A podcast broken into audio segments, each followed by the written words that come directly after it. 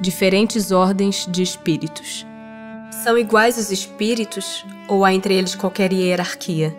São de diferentes ordens, conforme o grau de perfeição que tenham alcançado. As ordens ou graus de perfeição dos espíritos são em número determinado? São ilimitadas em número, porque entre elas não há linhas de demarcação traçadas como barreiras, de sorte que as divisões podem ser multiplicadas ou restringidas livremente.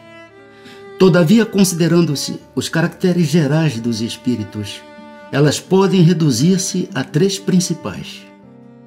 Na primeira, colocar-se-ão os que atingiram a perfeição máxima, os puros espíritos. Formam a segunda os que chegaram ao meio da escala.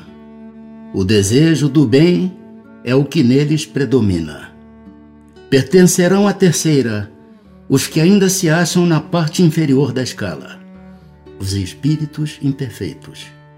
A ignorância, o desejo do mal e todas as paixões mais que lhes retardam o progresso, eis o que os caracteriza. Os espíritos da segunda ordem, para os quais o bem constitui a preocupação dominante, têm o poder de praticá-lo?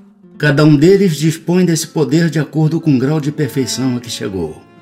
Assim, uns possuem a ciência, outros a sabedoria e a bondade Todos, porém, ainda têm que sofrer provas. Os da terceira categoria são todos essencialmente maus? Não. Uns há que não fazem nem o mal nem o bem. Outros, ao contrário, se comprazem no mal e ficam satisfeitos quando se lhes depara a ocasião de praticá-lo. Há também os levianos ou estouvados, mais perturbadores do que malignos que se comprazem antes na malícia do que na malvadez, e cujo prazer consiste em mistificar e causar pequenas contrariedades, de que se riem.